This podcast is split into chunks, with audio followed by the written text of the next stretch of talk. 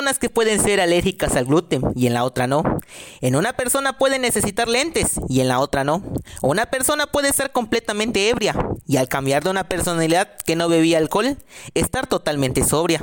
El trastorno de identidad disociativo es algo real. Existen personas con dos, tres, cuatro, cinco personalidades coexistentes en un mismo cuerpo. Pero ¿qué pensarías si te digo que hubo alguien que tenía 24 personalidades viviendo dentro de su cuerpo? Hablemos de Billy Milligan, la primera persona en Estados Unidos en ser absuelta de un delito grave por tener trastorno de personalidad múltiple. El 14 de febrero de 1955 nació William Stanley Milligan, el primer ser humano en tener 24 personalidades.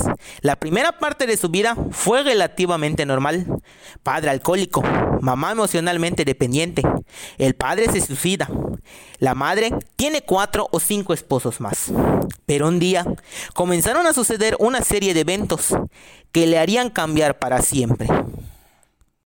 A la edad de nueve años, su padrastro Chal lo llevó al granero, lo amagó, a la trituradora de paja y lo violó. Además de eso, lo golpeaba casi siempre con una manguera mojada cuando bebía se ponía extremadamente agresivo al punto de golpear a todos los que vivían en su casa. El maltrato y los abusos hacia Billy por parte de su padrastro eran horribles e incesantes. Sería difícil poner en palabras la tortura y el infierno que Billy experimentaba. Era una situación que ninguna persona podría tolerar, pero Billy nunca sintió nada.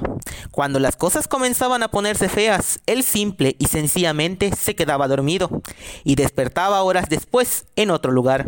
Lo que sucedía, esto no era nada más ni nada menos que el mecanismo de defensa más exótico de la historia. El pisque de Billy se dividió a tal grado que se crearon personalidades múltiples para que fueran esas otras personalidades las que sufrieran el abuso y el maltrato, en lugar de Billy.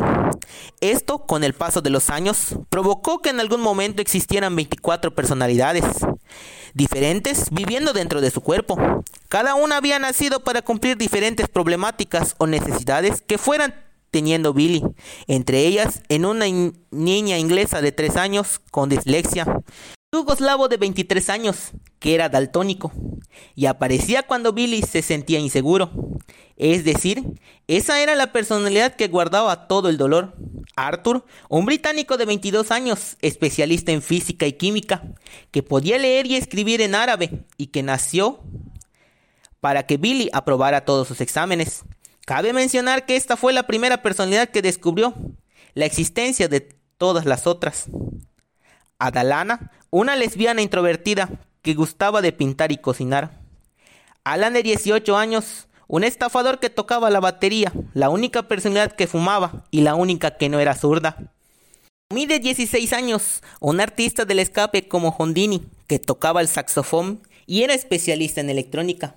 Nació cuando Billy intentaba recuperar una lámpara y no pudo. Pero si esto te parece interesante, vamos a entrar a la parte más perturbadora de toda la historia, cuando Arthur descubrió que había otra persona viviendo dentro del mismo cuerpo, decidió iniciar una especie de experimento.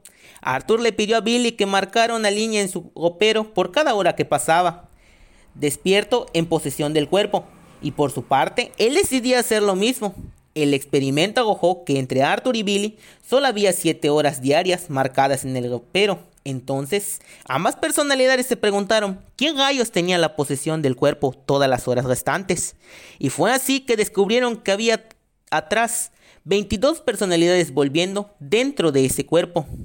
Un día, Billy, harto del bullying de la prepa, subió al techo para intentar suicidarse. Escribió su carta de despedida, caminó hacia atrás para tomar vuelo, corrió hacia la orilla y a toda velocidad cegó los ojos. Sintió el final del suelo y despertó en prisión siete años después. Resulta que otra personalidad entró en control del cuerpo en el momento justo y lo salvó. Desgraciadamente, y mientras Billy no estaba consciente, otra de sus personalidades había violado a algunas mujeres, por lo cual fue arrestado. Estando en prisión, Arthur, la personalidad más inteligente, pidió que lo revisara un psiquiatra porque él sabía que si descubrían todas las personalidades que estaba viviendo en ese cuerpo, juzgarían a Billy como enfermo mental y podría salvarlo de una condena muy larga. Fue así que tras meses de estudiar a Billy, varios psiquiatras lo declararon oficialmente con trastorno de identidad disociativo. Se lo llevaron a un hospital psiquiátrico, donde tras meses de trabajo lograron juntar a todas esas personalidades en una sola. Ellos lo llamaban el maestro. El maestro sabía todo lo que había visto y hecho. Todas las otras personalidades así que finalmente él pudo explicar qué fue lo que pasó con las violaciones. Billy no tenía dinero para la renta, entonces el yugoslavo tomó la conciencia y sale a gobar. En el proceso de gobar, la personalidad de lesbiana toma el control del cuerpo, interrumpe el proceso y secuestra a una mujer para tener una cita con ella, ya que, ya que esta parte de Billy era la parte más necesitada de amor. Pero entonces entra otra personalidad de Billy a tomar posesión del cuerpo y al ver la situación con la que se encuentra, se aprovecha y procede a hacer lo que hizo. Después de este acto, otra personalidad toma el control del cuerpo y no sabe qué está pasando. Asume que como está con una mujer, la está asaltando, así que simple y sencillamente le quita su dinero y la deja ir a casa. Pero al día siguiente, otra de las personalidades se gasta todo el dinero Así que este proceso se repite tres veces más.